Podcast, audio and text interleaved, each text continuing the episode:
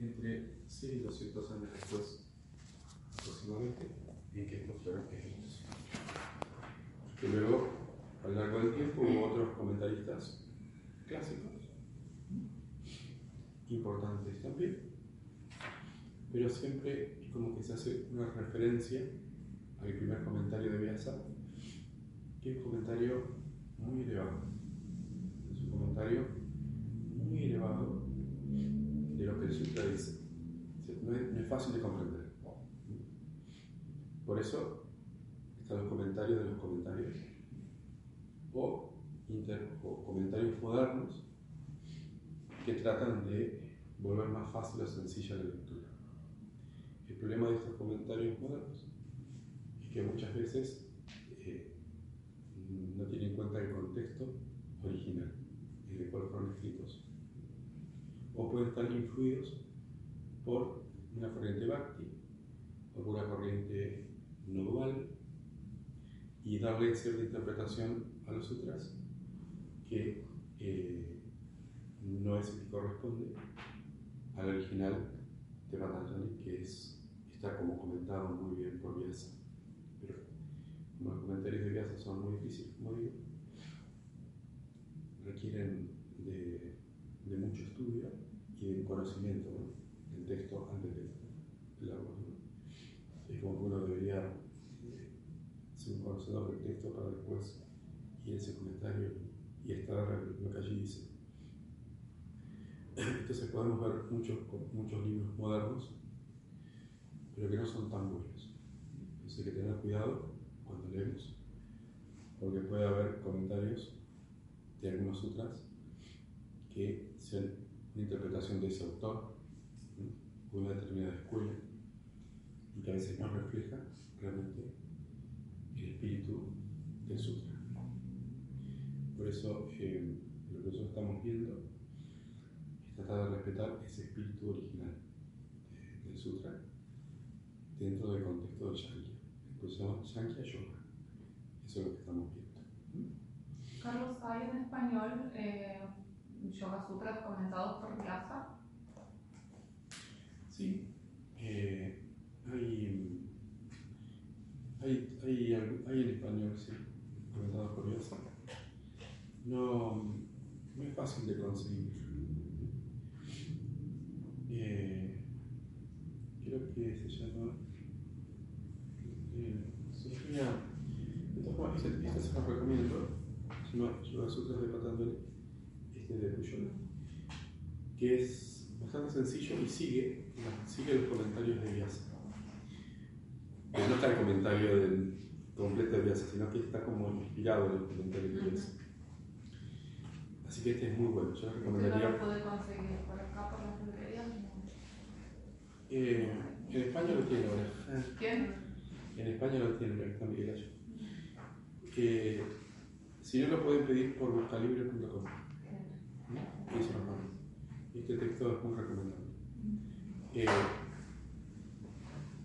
no es de los más sencillos, pero no es tan complicado tampoco. Es como un texto intermedio. No es de la primera lectura, pero sería un buen texto de cabecera para, para, digamos, para ya profundizar un poco más. Después de esto sí podríamos quizás, podrían quizás, después de todo este curso, después de leer todo este libro. Esa ventana tiene un vidrio, o sea, por más que la abran, da igual, ¿eh? No está cerrada, está sellada. Uy, yo me voy. Venía acá. Acá. ¿Dónde? Ah, ahí va, ahí. Pasó una vez que había un barco en que, en que, en que la gente no podía dormir porque hacía mucho calor a la noche. Y, el día estaba tan, tan, tan, tan caluroso que como protestaban tanto y estaban tan mal, dijeron vamos a abrir la ventana. Y abrieron esa primera ventana, ¿no?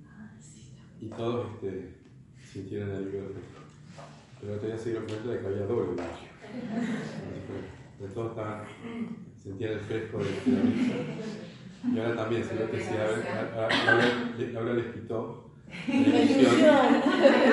Ese es el libro de control mental, ¿no? ¿Te acuerdas la historia? Venían un... No, ese es un libro. Pero- como aire. Claro, yo tenía la idea que entraba. Entonces fue un primer libro que leí, por el cual después, después de ese libro me empecé a interesar por el yoga. Mm. Eh, ese primer libro no lo pude conseguir más y lo tengo que haber perdido, perdido porque lo presté. Era un poco yanquilandia, pero era muy bueno. No. Y se llamaba El poder está en ustedes. De Claudio Bristol. Claudio Bristol. Después ¿De Claudio qué? Claudio Bristol. Era Claude, que era regla francesa. Claudio Bristol. Sí, sí, sí. Lo tengo, es por ahí arriba. Y después, después hay otro libro que se llama El poder mágico de la voluntad, del mismo autor. Pero es muy interesante porque él, empieza, él habla como de un poder de la mente, que le llaman el TDT, así por, por llamarlo de alguna forma. Pero es, está muy bueno porque te empieza a explicar cómo el poder de la atracción, como que, la mente atrae las cosas que son iguales. Eh, entonces, si uno tenía una mentalidad positiva, podía atraer a sus cosas, a su vida, a su vida cosas positivas. ¿no? Parecido al método SIGA, del control mental, después la ley de la atracción. Es la misma idea que se vendió miles de veces. Pero yo cuando leí ese libro realmente me, me abrió un panorama, porque dije, uy, todo esto lo quiero investigar. Entonces a partir de ahí empecé, a inclinar por el Raya Yoga. O sea, quería saber que era, porque sabía que eso provenía del yoga y del yoga de la mente. Entonces siempre quise este, investigar sobre el, sobre Raya Yoga. Tal es así que cuando me encuentro con quien fue el primer profesor que tuve, le dije, yo quiero practicar Raya Yoga. No tenía ni idea de lo que era el Raya Yoga. Bueno, ahora estamos viendo Raya Yoga. este, que trata acerca todo de la mente y esto. Bueno, entonces eso es un poco lo que les explicaba de los textos, que tengamos cuidado, entonces, y, pero nosotros lo estamos analizando desde esta perspectiva más profunda. Después te voy a buscar el, el nombre justo de ese otro texto, eh, para dártelo exacto, de, de que, que está el comentario de Vyasa. Es una, es una edición limitada que hizo Astina Pura. Ah, Y mira. esa no se consigue en librerías, sino que es una traducción muy buena que hizo Astinapura eh, de un, comen- un comentarista, era un maestro muy, muy importante de, de Sankhya del siglo pasado. Eh, eh, maestro tradicional y que él comenta el comentario de, de, De Vyasa. de Vyasa. Y ese libro fue publicado por la Universidad de Calcuta de Filosofía de la India del año 62. O sea, es un texto clásico ya. Yo vi en Hastinapura que había PDF de Yoga Sutra, no sé si lo descargué, capaz que. No creo, porque lo tienen, ese libro ellos no lo tienen para el público así en general, No. sino que lo tienen para los estados ya superiores de su estudio. No lo dan en los cursos este, básicos, sino que es un libro que lo manejan Mm. eh, ya en cursos superiores o en círculos más pequeños, porque es un libro muy, Bien. muy elevado. Que yo lo conseguí gracias a, Swami Satyananda, que me, lo conocía y me lo recomendó, y con un amigo importante que tengo en Estina Pura, me lo consiguió. Pero podemos conseguir más si interesa. Muy bien, entonces en, en la clase anterior vimos los cuatro primeros sutras, que son la columna vertebral de todo el texto. Podríamos decir que los otros 195 sutras son una explicación de estos cuatro primeros. ¿Está? Muy sintéticamente, para retomar el hilo del estudio. Ahora se explica el yoga. Número. Ahora se explica el yoga. Dijimos que solo con la palabra ahora, si se comprendiera, no haría falta nada de lo que sigue a partir de ese texto hacia abajo. Ahora es la eternidad. Ahora está fuera del tiempo. Está fuera del devenir. Ahora es cuando la mente se detiene. No es posible captar la naturaleza de la hora con la mente en el movimiento. Cuando la mente se mueve, no puede, no puede ser consciente plenamente de la hora, porque la hora es la misma. Y esa misma eternidad solo puede ser captada en la quietud y en la detención de la mente. También ahora es la bendición del gurú. Ahora les voy a explicar la verdad. Ahora hay que estar atentos. Ahora se va a enseñar el yoga. Y el yoga es Chitta Vritti Yoga. Y el yoga consiste en la cesación de la mente. El yoga consiste en la detención de. Ahí están las, palabras, las cuatro palabras. Yoga, Chitta Vritti Yoga.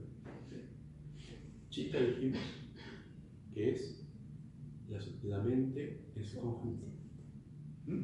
La suma total de la mente.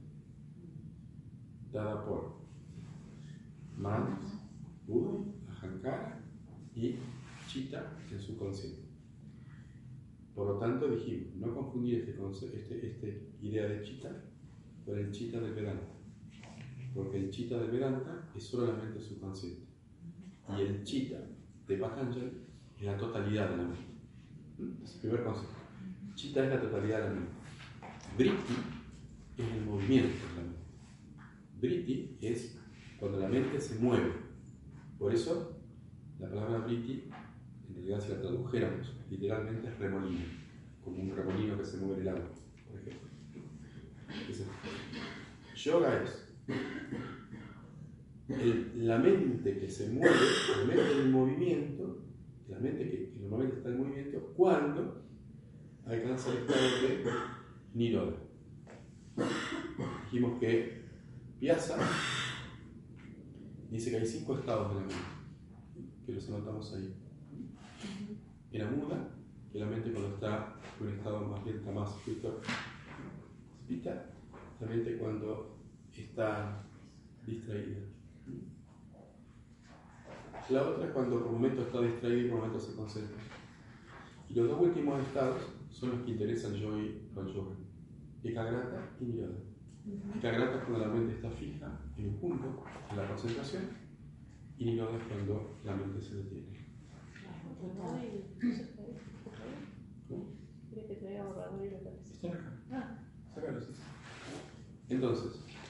Entonces, el yoga es cuando los movimientos de la mente, esos chitta se detienen. Esa, esa, es la traducción de la, de la Yoga es cuando los movimientos de la mente se detienen. ¿Y qué es cuando los movimientos de la mente se detienen? ¿Cómo lo podríamos definir al yoga? Con otra palabra, que ustedes ya saben. Samadhi. Por eso, para Patanjali, yoga es samadhi. O yoga es concentración. ¿Por qué? Porque en realidad la concentración y la meditación el samadhi es lo mismo para el yoga avanzado. Ya lo vamos a ver. De ahí que muchos autores, entre ellos por ejemplo Vivekananda, eh, directamente eh, utiliza como sinónimo la samadhi como concentración. Entonces, para Patanjali, yoga es samadhi. Yoga es la mente detenida. En la mente detenida, que es el ahora, el vidente permanece, dijimos, en su propia naturaleza esencial. ¿Por qué el vidente? Porque es como un ojo que todo lo ve y que todo lo ilumina. Entonces, cuando la mente está detenida, el vidente, que es el alma, que es la conciencia pura, que es el purusha, Sankhya, va a permanecer plenamente consciente de sí mismo totalmente desidentificado, totalmente aislado, totalmente separado de Chita, de la mente, de la Prakriti.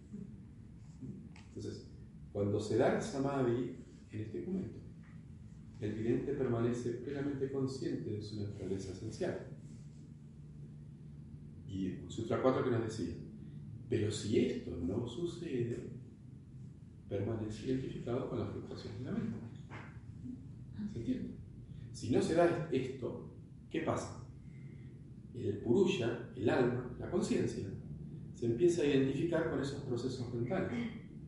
Y parece como que sufre o disfruta, que tiene alegría o tristeza, porque está mezclado, identificado con el proceso de la mente.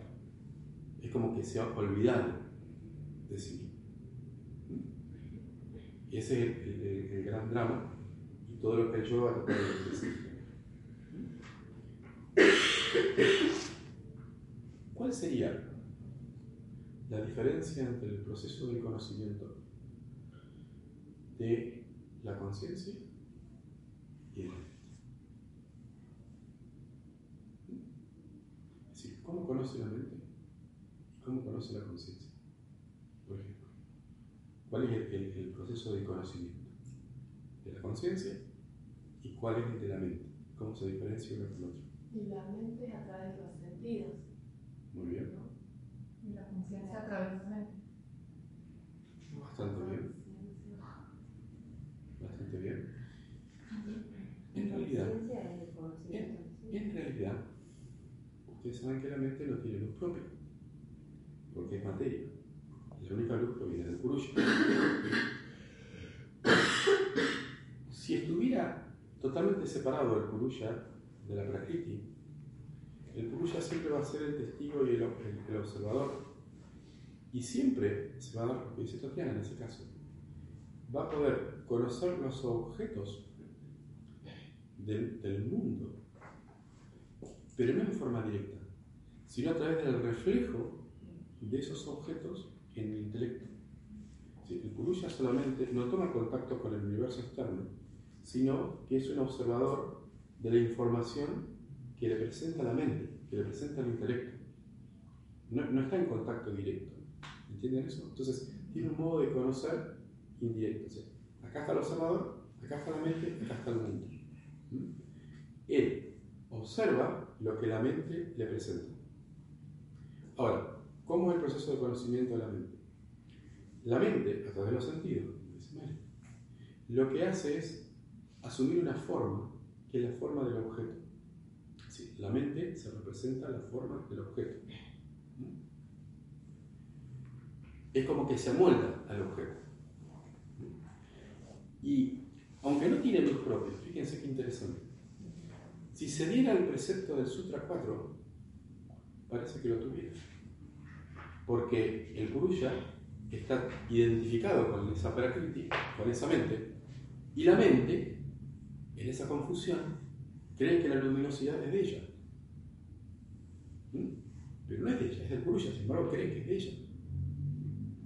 Es como, Vyasa da este ejemplo, es como si fuera la, la bola de hierro que se pone en el fuego y está totalmente roja e incandescente.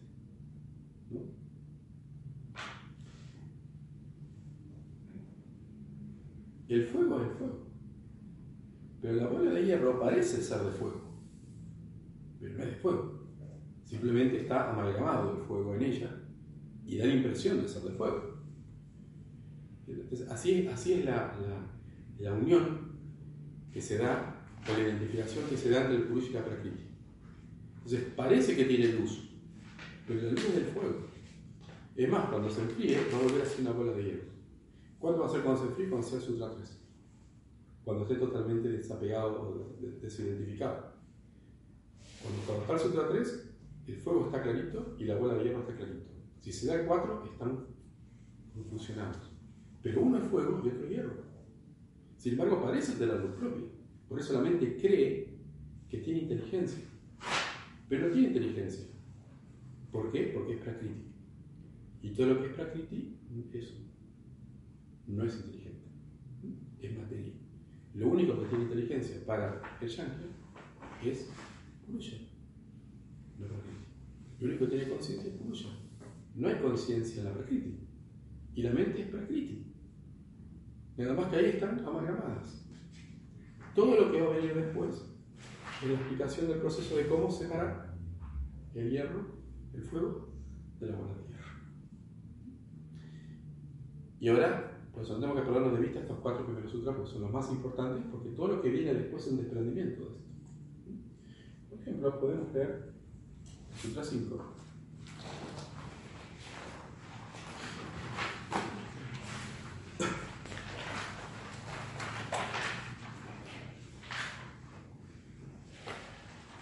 Cuatro, ah, Bien, leemos hasta el 4.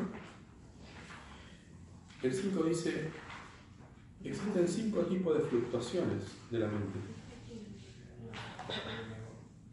¿Entienden? existen cinco tipos de fluctuaciones en la mente, algunas aflictivas y otras no aflictivas.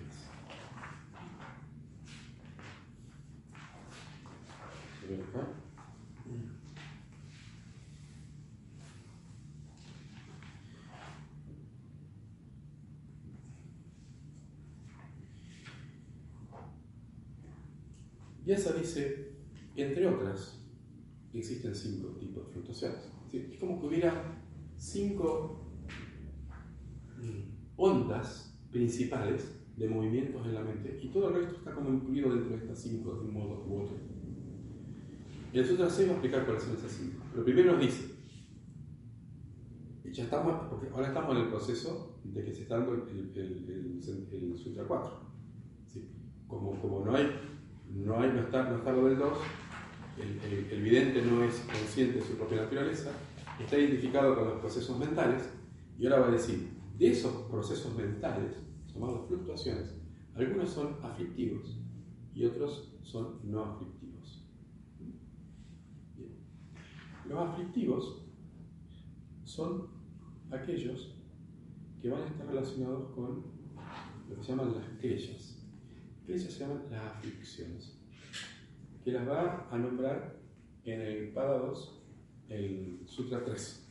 Ahí están las aflicciones, que son Avini, Ahankar, Raga, Goisha, Ananivesa. Quiere decir la ignorancia, el sentido del yo, el, el apego y la atracción, la aversión y el temor a la muerte. Esas son las cinco aflicciones que ya vamos a analizar en el capítulo 2.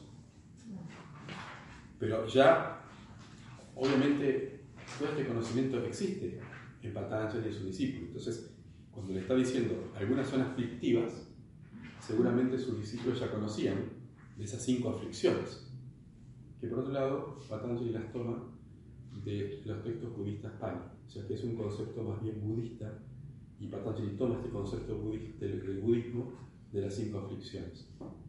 Pero como digo, los discípulos las conocen, además acá está nombrando en forma general, dice, existen cinco tipos de fluctuaciones, algunas aflictivas y otras no aflictivas. ¿sí? Algunas van a provenir de estas aflicciones y otras no. ¿Cuál es el problema de las aflictivas? Que las aflictivas van a generar latencias. ¿Qué cosa? Van a generar latencias. Latencias son impresiones subconscientes toda, toda, toda, digamos, fluctuación relacionada con una aflicción va a dejar una huella, un sascar, una latencia. tenemos que aprender esas palabras. Latencia quiere decir huella o impresión en el subconsciente.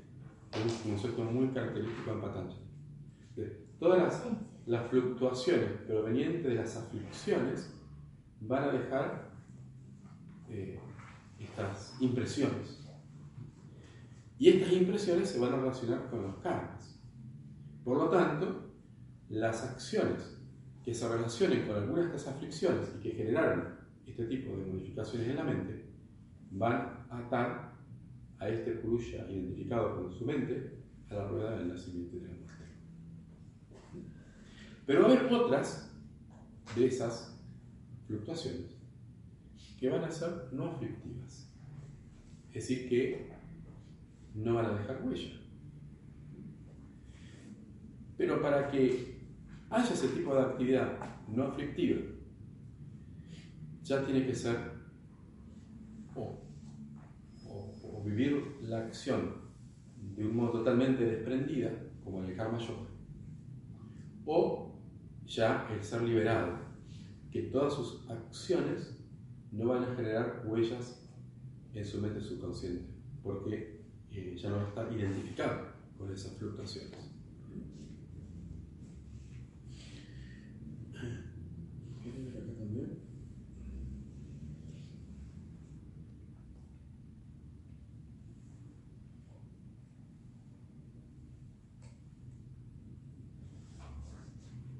Es importante este sutra. Porque tiende a resolver una, una paradoja. Esta paradoja es que Patanjali propone que la liberación se logra con la detención de la mente. Pero resulta que la concentración y la meditación también es una actividad de la mente. Entonces, ¿cómo resolver esto? De que, de que la mente tiene que ser trascendida por una actividad de la mente. De hecho, es la, la paradoja de la mayoría de las escuelas espirituales, en el cual el camino de liberación, en última instancia, sigue siendo un obstáculo. ¿Cómo trascender la concentración? Bueno, eso, porque tenemos, por ejemplo, el Advaita no dual. Para llegar a la conciencia no dualidad, hay que utilizar prácticas duales. O el mismo budismo niega la existencia del yo. Sin embargo, realiza ejercicios para la purificación de un yo no existente. O el mismo Sankhya. Eh, el, Purusha tiene que liberarse, pero resulta que la pura conciencia siempre es felible. Entonces, eh, esto es muy importante porque lo va, a analizar ya sobre el final de este capítulo, tratando de, diferenciar cierta, cierto proceso mental de la concentración y la meditación que aún va a dejar una, una, una impronta, pero que va a haber otro tipo de, de meditación y de samadhi que no va a dejar esa impronta. Por eso va a ser la diferencia entre sabija, semilla, samadhi con objeto y samadhi sin objeto. Porque siempre que haya un objeto, en última instancia ese objeto crea una impresión. Y por más que uno tenga una experiencia elevadísima, deja un sankara que, termina siendo, no termina, pero sigue siendo un obstáculo, porque hasta tanto hecho un sankara, uno, no se alcanza la liberación. Pero Patanjali va a proponer que va a haber otro tipo de meditación que va a ser totalmente no aflictiva. Es decir, no solo no va a generar una nueva latencia cuando se practique, sino que incluso va a tener la capacidad de disminuir los karmas, es decir, de, de, de, de quemar esos karmas.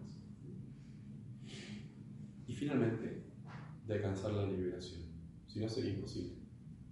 Si no, sería imposible, porque si siempre estamos concentrados y meditando, meditando en algo, ese algo es un objeto y ese objeto es una impresión, y, y no, no la sacamos nunca.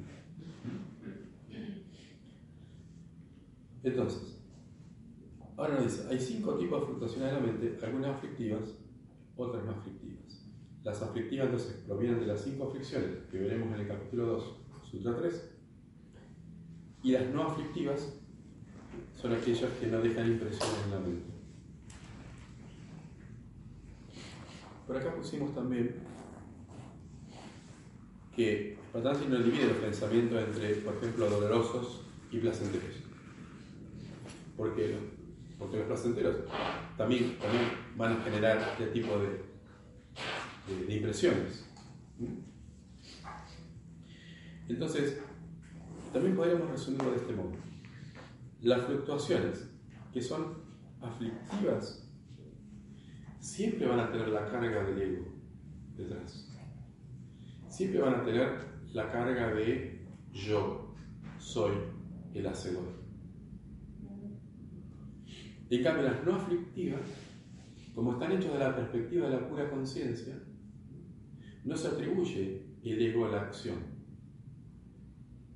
Cuando, cuando estamos en el Sutra 3, la pura conciencia solamente observa lo que está sucediendo. Y el, personaje no es el, actor, en realidad. Es la conciencia, lo único que está detrás. Entonces, entre otras, podríamos decir, hay cinco tipos de fluctuaciones o de movimientos. Algunas son aflictivas y otras no aflictivas. Y en el 6 nos dice, las fluctuaciones de la mente, ya sean aflictivas o no aflictivas, son cinco. ¿Va siguiendo cómo sigue el razonamiento? Sí. Ahí. Ahora dice, bueno, la- las, las, las fluctuaciones de la mente son cinco.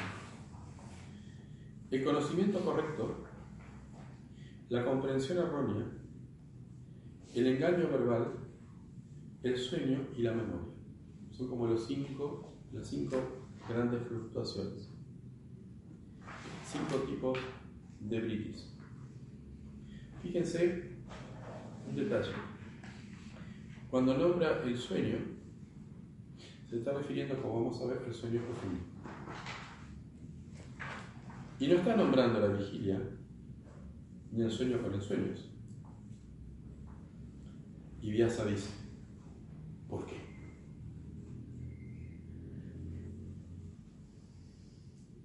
¿No? Pregunta de Vyasa.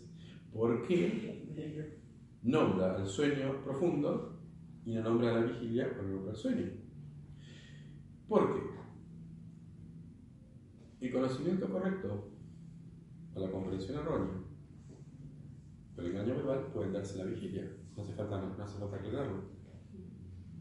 Y la comprensión errónea, porque en realidad es una ficción lo que sucede en el sueño con el sueño, el engaño verbal, que vamos a ver lo que es, se puede dar cuando uno está soñando.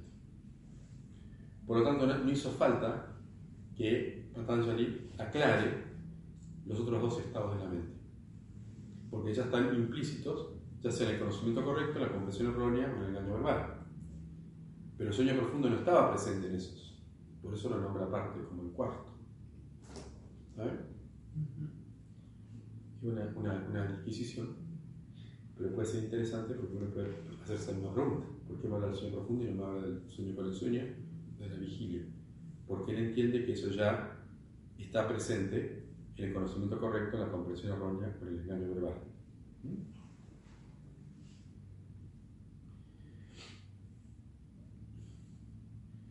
También se nos dice que este tipo de, fluctuaciones, que son los britis, en realidad, son, para que tengamos así como una idea, todo lo que son los pensamientos, todas lo que son las, emociones, todo lo que son los recuerdos, todo eso forma parte del briti o de las fluctuaciones, que pueden asumir estas cinco formas. Entonces, las fluctuaciones de la mente son cinco. Conocimiento correcto, comprensión errónea, engaño verbal, sueño y memoria. Y el 7 dice, el 7 va, va a explicar el primero de ellos. Y dice, los medios de conocimiento correcto son percepción directa, inferencia, testimonio verbal y competente. ¿Se entiende? Nombró el 6 los 5 y ahora empieza a analizar uno por uno. Está analizando el primero, conocimiento correcto. Y dice, conocimiento correcto incluye la percepción directa, la inferencia y el testimonio verbal competente. ¿Está claro? Se llama también pramana. Es cuando, cuando se conoce la verdad. Cuando se conoce la verdad de una manera inequívoca, verificable, que no está sujeto a la contradicción. Las distintas escuelas de filosofía tienen distintos métodos de conocimiento correcto. No todas coinciden en esto. La del yoga, como lo establece Patanjali, para Patanjali, el conocimiento correcto puede ser de tres tipos. Uno es la percepción directa, es decir, cuando uno percibe directamente algo por sí mismo, tiene la seguridad de que es verdad, porque lo estoy, estoy experimentando. Por supuesto, uno debe estar en, en la salud de sus sentidos. Pero, pero si alguien percibe, si yo percibo que esto es un apunte, es un apunte. No debería haber duda. No puede ser un vaso con agua. ¿Por qué? Porque lo estoy percibiendo yo de modo directo. Eso es percepción directa. es un método de conocimiento presente en varias escuelas de filosofía de la India, especialmente en el yoga, que nos dice entonces que la percepción directa es un modo de conocimiento correcto.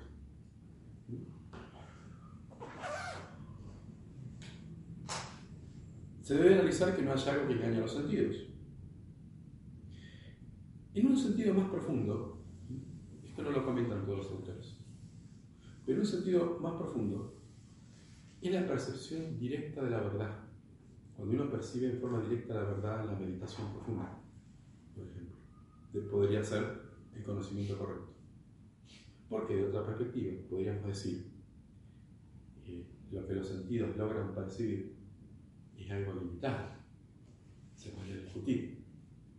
Yo puedo ver determinada forma, pero una mosca con ocho ojos, ¿tiene ocho? ¿Cuántos ojos tiene? una mosca que tiene gran cantidad de ojos puede ver este, este espacio de un modo totalmente diferente que el nuestro. Y no sé por qué nos arrogamos el derecho de decir esta es la visión correcta y no la de la mosca. Entonces, desde la perspectiva humana, esta es la visión correcta. O los olores. Podemos captar limitada cantidad de olores, pero un perro capta 200 veces más que nosotros, 700 veces más. O nuestra visión. Así podemos criticar la percepción correcta. Pero esto un poco es para decir, bueno, yo tuve la experiencia, lo vi, lo experimenté por mí mismo y por eso lo tomo como verdadero. Me gusta también esa otra, esa otra interpretación. Es cuando puedo tener una captación directa a la verdad por mi práctica espiritual. Entonces, es un modo, un modo de conocimiento correcto. Otro modo que acepta el yoga como conocimiento es la inferencia. Para la inferencia tiene que haber un conocimiento previo. Por ejemplo, si sé lo que es el fuego y a la lejanía veo humo, puedo inferir que hay fuego el fuego esté del otro lado de la montaña y no lo pueda ver directamente. Eso es, eso es inferencia. ¿Es, inferencia. ¿Eh? ¿Es intuición? No, no, porque esto es también a través de los sentidos, teniendo conocimiento previo de un hecho, a través de los sentidos, puedo, sin ver o sin percibirlo directamente, puedo inferir qué es. Como digo, si veo fuego, perdón, humo, infiero que hay fuego, porque el humo proviene del fuego. ¿Y como por probabilidad? ¿Sí? ¿Eh? ¿Como por probabilidad? ¿De que es más probable que sea eso que otra cosa? Eh, es, digamos, no debería haber duda, porque si hay, el humo únicamente puede provenir del fuego. Por lo tanto, sí. es lo- razonamiento lógico causal, pero tenés que tener el conocimiento previo de eso. Por eso decía, Si no tenés. por eso tenés- uno tiene que conocer el fuego previamente para después tener esta inferencia. Pero se considera también un método válido de conocimiento, digamos que se pueda Como la deducción. Sí. Y la tercera se llama testimonio verbal competente. Esto sí es propio del yoga. Quiere decir que la palabra del gurú es verdad, es suficientemente verdadero.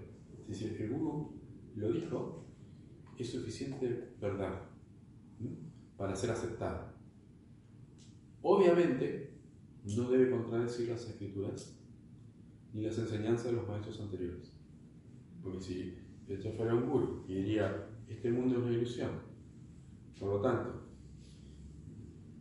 hagamos, yo, este, salgamos todos a, a robar, porque tal es una ilusión, y, y lo estaría diciendo un gurú, pero no sería verdad, porque estaría contradiciendo las escrituras y, las enseñanzas previas.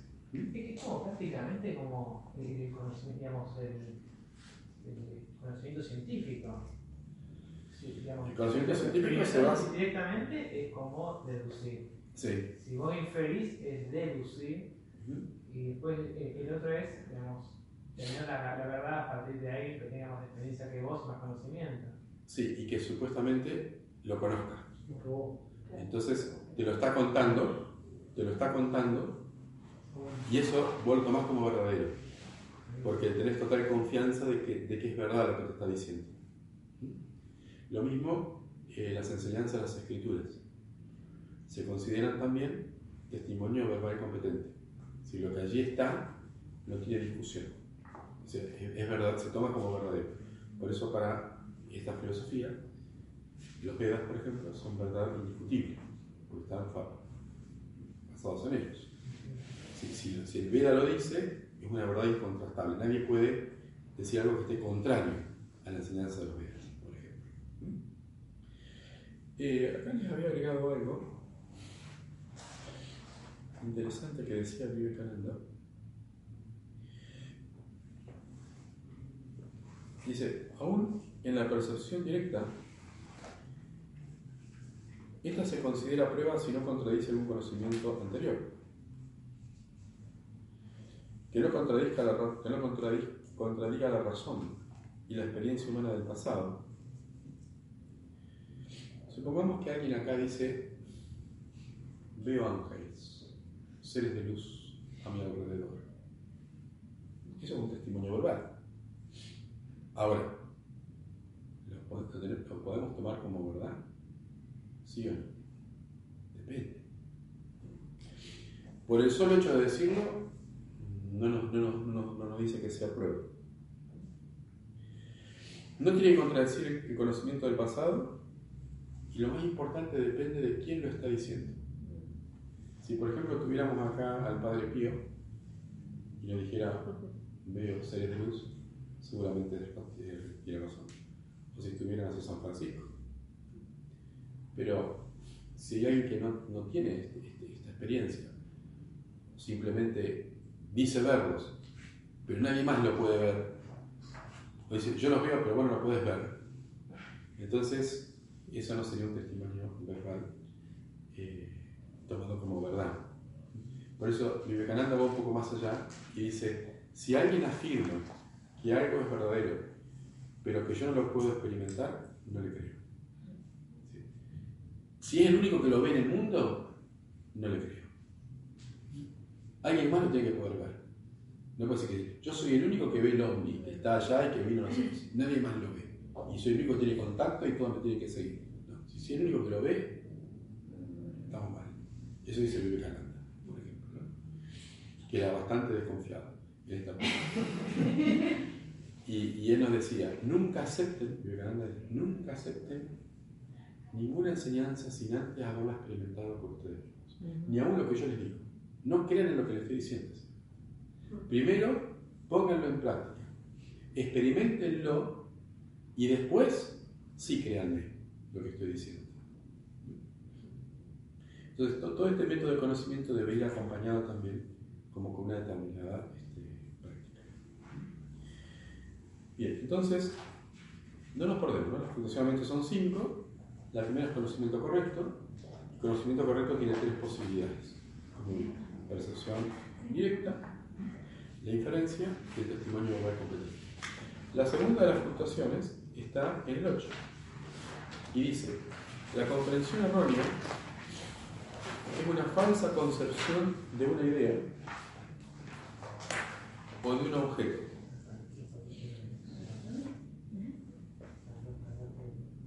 La concepción errónea es una falsa concepción de una idea o de un objeto cuya naturaleza real no corresponde a ese concepto.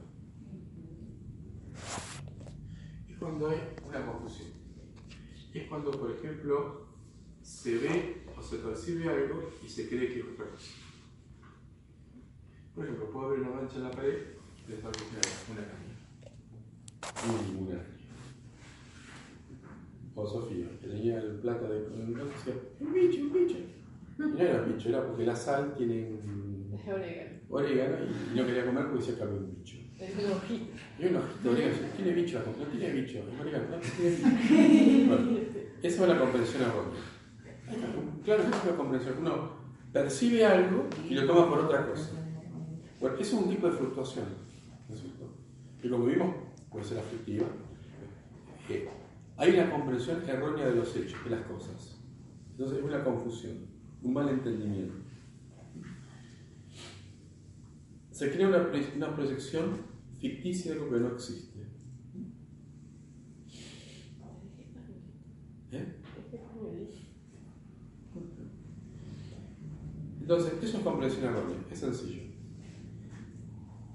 El tercero de las fluctuaciones se dice engaño verbal y está causado por la identificación con las palabras que no tiene fundamento en la realidad. Se llama vikalpa, que quiere decir imagen ilusoria. Esto consiste en que uno acepta, mediante lo que escucha, mediante las palabras, el atributo del objeto sin tener en cuenta la realidad o falsedad del mismo. Y se lo cree. El, ejemplo extremo que pusimos, las uvas en la India son tan grandes como los melones en, en Argentina. Pero estoy creando una ilusión por algo que estoy diciendo y el que lo escucha lo toma como una verdad. Eso se llama engaño verbal. Estamos llenos de engaños verbales como fluctuaciones en este mundo.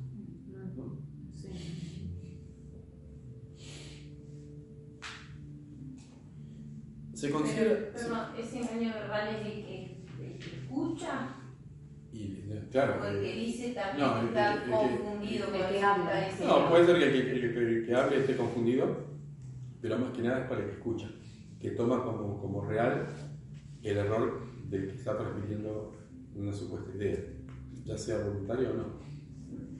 Por ejemplo, se considera ilusión verbal a la impresión mental creada por palabras que no están fundamentadas en los hechos. Por ejemplo, puede haber insultos que se utilicen palabras que no estén fundamentadas en hechos reales. Y que es una vibración, pero sin embargo levanta una gran eh, ola de cólera en aquel que lo recibe. Y Giordano dice, ¿no? Si te dicen, sos un burro, no por eso te van a crecer oreja de burro, pero a vos te crea una, impresión negativa que te hace e, enojar. Y también eh, dice, el orgullo también constituye una ilusión verbal que a la menor oportunidad incita al ego a considerarse diferente o mejor que los demás. También dice Sivananda, el engaño verbal puede provenir también de la infancia. Por eso es tan importante como se educan a los niños. Entonces, da estos ejemplos. Si los padres, o los profesores, o los maestros, constantemente desvalorizan a los niños y a los hijos. Le están, están, están utilizando un engaño verbal. Y el que lo escucha lo toma como que es así. Es engaño porque no es real, no es verdad. Sin embargo, esa eh, desvalorización o esas sugestiones negativas de los padres pueden influir enormemente en la psicología de, las personas. Cuando en realidad deberíamos darle sugestiones que sean positivas. Entonces, si Yolanda dice, todo eso quedará como eh, registrado en la mente subconsciente. Eso es lo peligroso del engaño verbal. Por supuesto que también luego, por la práctica del yoga, todo eso puede ser como quitado o limpio o sustituido cuando, logran, cuando uno logra imprimir sugestiones diferentes en la mente a través de la luminosidad de la concentración y la meditación, por ejemplo. Ya vamos a ver también un poquito más adelante cómo Patanjali utiliza este método clásico del Raja Yoga, y que lo negativo se vence cultivando lo positivo o lo opuesto.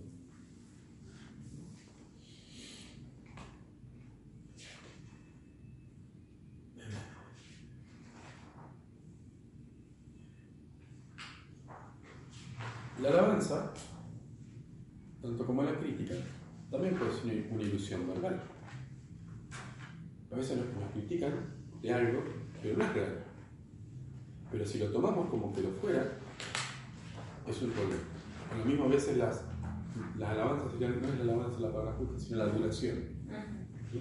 La duración mismo es un engaño verbal, por ejemplo, porque uno se toma como que realmente es muy importante o que es así, pero no deja más de ser un engaño. Bien, esa era la, la tercera grande fluctuación. La cuarta dice, la modificación mental sostenida por la percepción de vacío se denomina sueño. Acá lo que se refiere, como vimos, es a la fluctuación que se produce durante el sueño profundo. Para Patanjali, el sueño profundo es una experiencia que se vive y que genera una fluctuación. Si en el sueño profundo hay una fluctuación. Vyasa dice que esto se justifica porque cuando despertamos decimos he dormido bien o he dormido mal, o he descansado bien, o he descansado mal.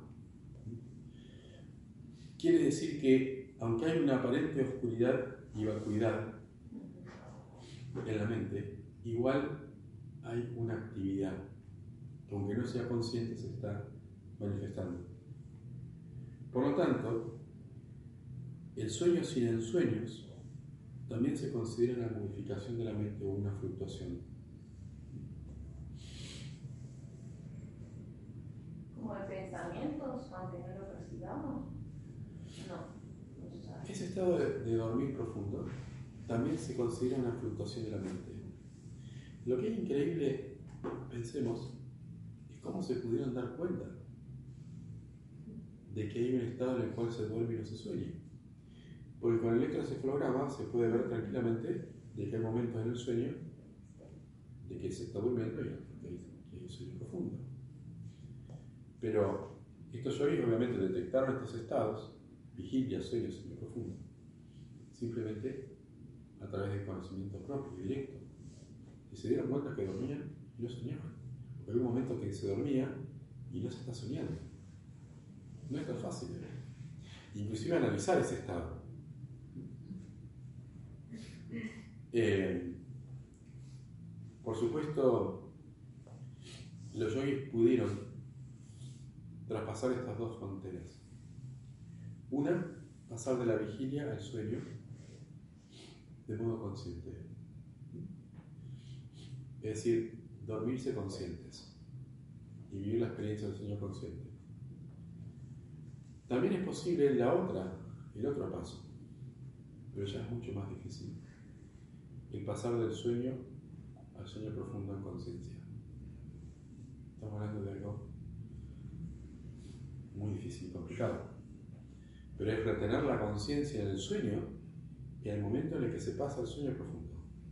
¿Mm? Bueno, eh, con, determinada experiencia y determinados poderes del yoga, eso es posible, por ejemplo. ¿Mm? ¿Eso sería un estado de contemplación? No necesariamente. Es un estado de, como, como de percepción o de conciencia. La contemplación es más asociada al samadhi, es decir, que tiene que haber conciencia. Cuando se habla de contemplación, lo hablamos del estado consciente. Cuando se profundiza la meditación, al samadhi también se lo suele llamar contemplación. Esto es como, como un estado de atención en el cual la mente va pasando de un, de, un, de un estado a otro y uno logra mantener esa conciencia más allá del estado que está experimentando. Pero cuando vimos Turia dijimos el cuarto estado, el Atman tenía estos tres estados en el plano relativo y un, estado en el plano absoluto. Los tres estados del plano relativo, vigilia, dormir, dormir sin soñar. Bueno, cuando existe esa conciencia plena de quién uno es, puede retener esa conciencia tanto en la vigilia tanto en el sueño como tanto en el sueño profundo, porque es distinto de los tres estados. Simplemente una observación.